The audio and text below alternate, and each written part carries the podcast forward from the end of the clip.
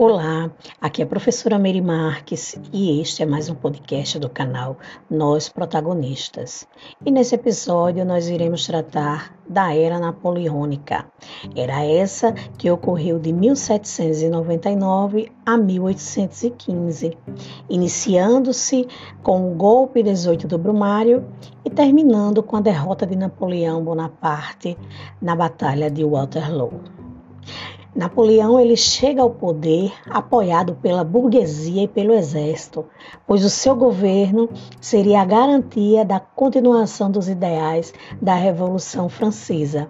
Para isso, nós vamos falar um pouco dos antecedentes, né, para poder compreender esse governo napoleônico.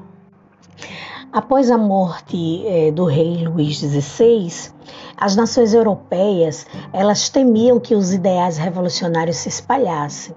Então, para contê-los, foi formada em 1793 a primeira coligação integrada por Áustria, Prússia, Holanda, Espanha, Inglaterra contra a França.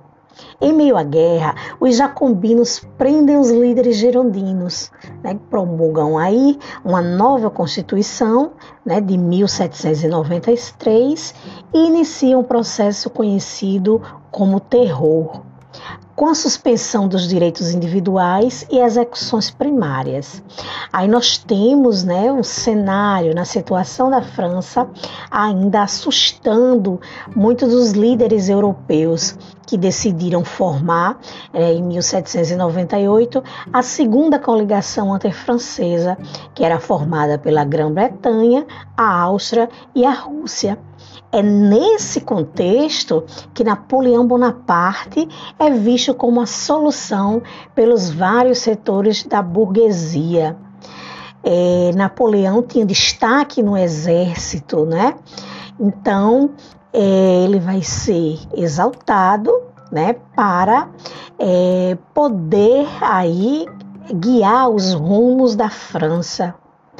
Uh, e essa fase né, da era napoleônica ela é bem dividida para facilitar os nossos estudos, né? Na seguinte fase, a fase do consulado, que vai de 1799 a 1804, a fase do Império Napoleônico, que é de 1804 a 1815, e o governo de 100 dias, que é de 20 de 3 de 1815 a 8 de 7 de 1815. Como nós já vimos né, no assunto estudado anteriormente, a Revolução Francesa, nós vamos ver que o golpe 18 do Brumário, né, ele foi planejado pelo Abade Sieyès e por Napoleão Bonaparte. Né? Napoleão ele vai depor o diretório usando uma coluna de granadeiros e implantou o regime do consulado. Assim, é, três cônsules vão concentrar o poder. No caso, assume aí Bonaparte, Sieyès e Ducos. Né? Esse trio ele coordenou a elaboração de uma nova constituição que estabelecia Napoleão como primeiro cônsul né, pelo prazo de 10 anos. É, a Carta Magna né, ainda lhe concedia poderes de ditador. Então foi usando né, esse poder que foi instalado aí na França, o regime ditatorial, né, que era para defender a França dos seus inimigos externos. Então, é, dessa maneira, e os bancos franceses eles abriram uma série de empréstimos para apoiar as guerras, né, que foram travadas naquele período. Então, é criada a Sociedade Nacional de Fomento à Indústria, que auxiliou aí o impulso do desenvolvimento industrial francês. E um dos atos mais importantes de Napoleão como cônsul foi aí de retomar o diálogo com a Igreja Católica, né, que tinha sido rompido durante a Revolução. Então, é, depois de várias semanas de negociação, a França ela assina é, com o Vaticano uma concordata em 1801. é uma concordata, aí é um acordo diplomático, né, que o Vaticano ele celebra aí com outro estado. É, nós vamos falar agora né, da parte do governo napoleônico que é constituída como Império Napoleônico. E é com apoio da sociedade francesa que Napoleão ele promulga em 1804 a Constituição do ano 12. Né? É, essa prevê né, aí a substituição do regime consular pela monarquia. Antes tínhamos três cônsules, agora nós vamos ter um monarca né, que vai inaugurar aí o Império Francês. E Bonaparte consegue a aprovação desta Carta Magna em plebiscito.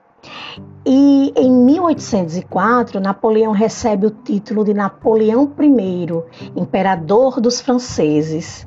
É, e assim, né, a fim de inaugurar uma nova era, é a cerimônia que ocorreu em Paris, na Catedral de Notre Dame, e não em Reims, né, onde era tradicionalmente coroado os monarcas franceses. Né? Essa coroação ela ocorreu em meio à Guerra da França contra a terceira coligação antifrancesa, formada né, em 1803, que nós já comentamos aqui. Né? E Napoleão, como um ato, né, ele se autocoroa, né, mostrando aí a sua é, superioridade, né? o seu lado é, ditador, né, se estabelecendo aí essa era de império monárquico na França mais uma vez. E a gente pode perceber né, que é implantado aí o Código Civil Napoleônico, né, que em 1804 é instituído e esse código ele institucionalizava as transformações da Revolução Francesa. Né, com esse novo código, Napoleão garante o apoio da burguesia, dos exércitos e dos camponeses. Então, o Código Civil ele estabelecia a igualdade perante a lei, a garantia do direito de propriedade e retificava a reforma agrária ocorrida na França. Né? Esse código ele também assegurava a separação entre igreja e Estado e eliminava aí os privilégios feudais. Uma outra questão que nós temos que abordar aqui sobre essa era napoleônica é sobre as guerras napoleônicas. E a primeira guerra, ela ocorre contra a segunda coligação, né, que nós já comentamos aqui, certo?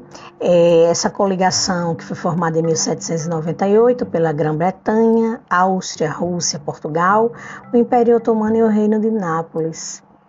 Né, é, por questões né, diplomáticas, é, travamentos, né, embaraços, a Rússia ela sai dessa coligação, certo?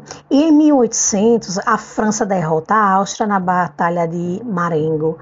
E em 1802 a Grã-Bretanha e a França assinam a Paz de Amiens. Né? É, a guerra, né, ela levou a França a uma crise financeira, o que foi amenizado aí com a criação do Banco da França. O banco ele exercia o controle da emissão do papel moeda, contribuindo para reduzir a inflação. Né?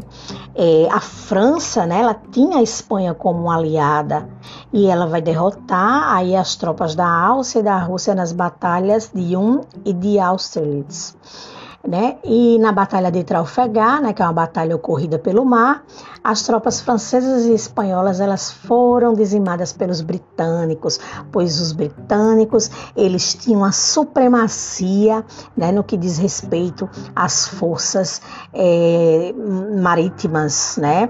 Por se tratar de uma ilha, então eles tinham uma marinha mercante bem articulada e bem armada e por isso tiveram aí é, a vitória né, diante dessas tropas francesas e espanholas.